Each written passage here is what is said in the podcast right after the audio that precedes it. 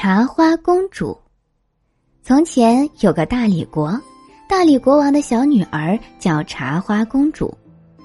大理国人爱茶花，国王的御花园种满茶花，普通人家前院后园也都栽种着茶花。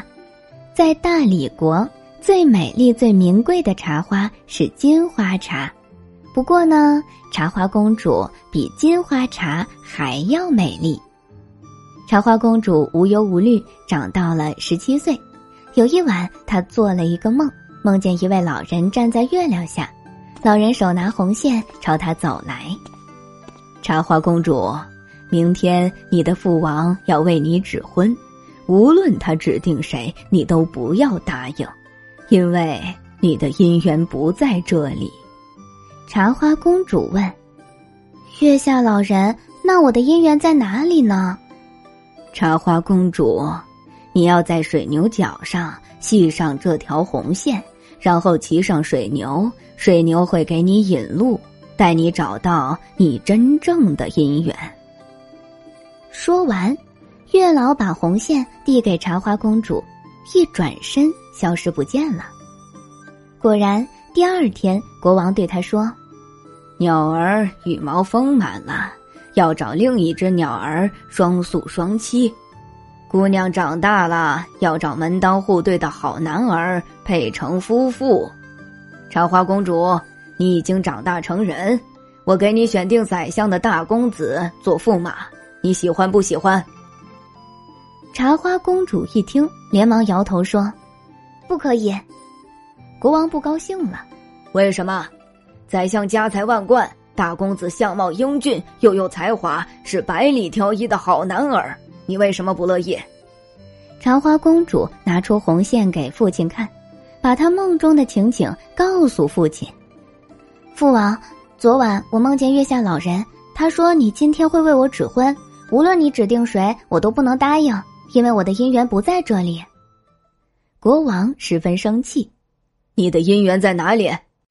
父母之命，媒妁之言是人婚，我不要人婚，我要天婚。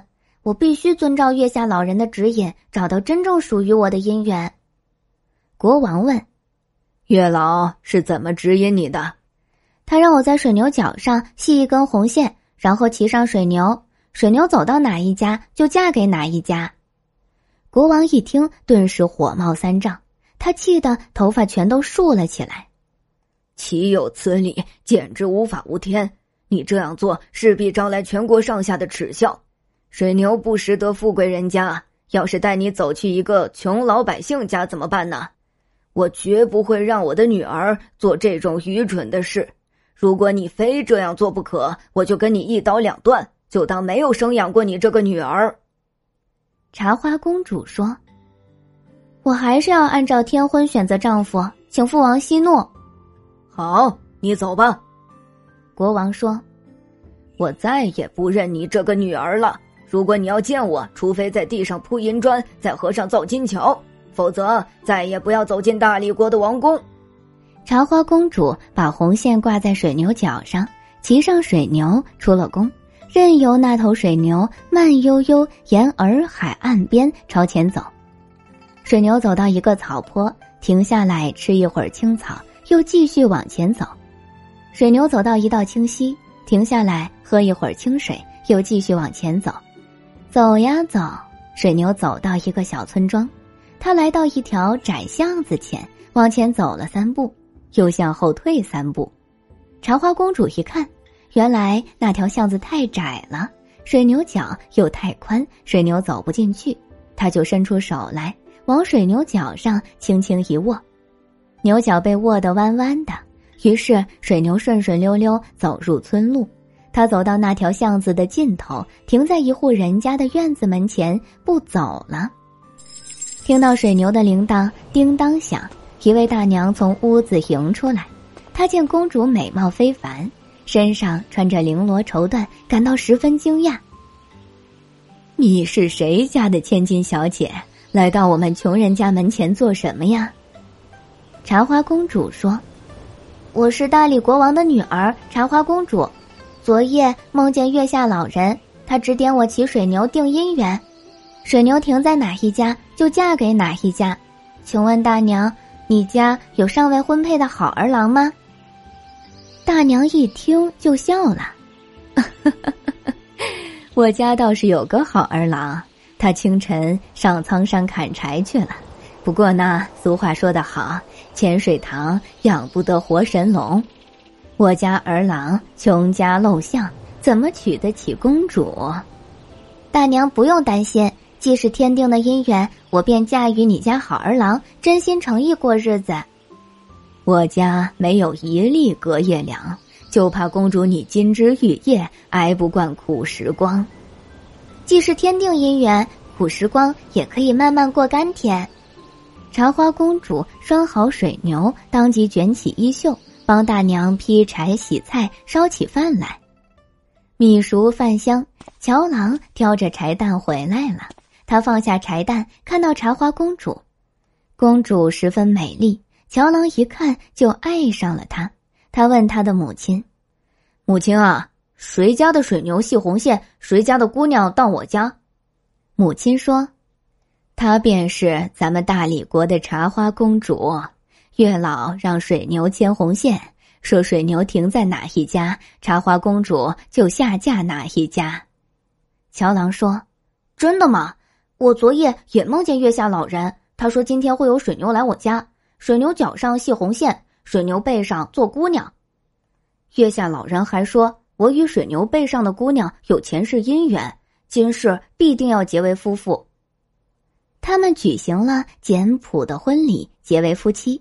从此，乔郎上山砍柴，公主在家织布，一家人生活朴素清贫，但日子美满和乐。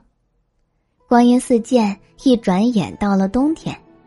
要过年了，公主打开首饰盒，拿出一只金钗，一个银镯，对乔郎说：“你拿着钗子、镯子到城里换点钱，我们买些年货，过个好年。”乔郎拿金钗银镯看了又看，说：“这东西能值多少钱？”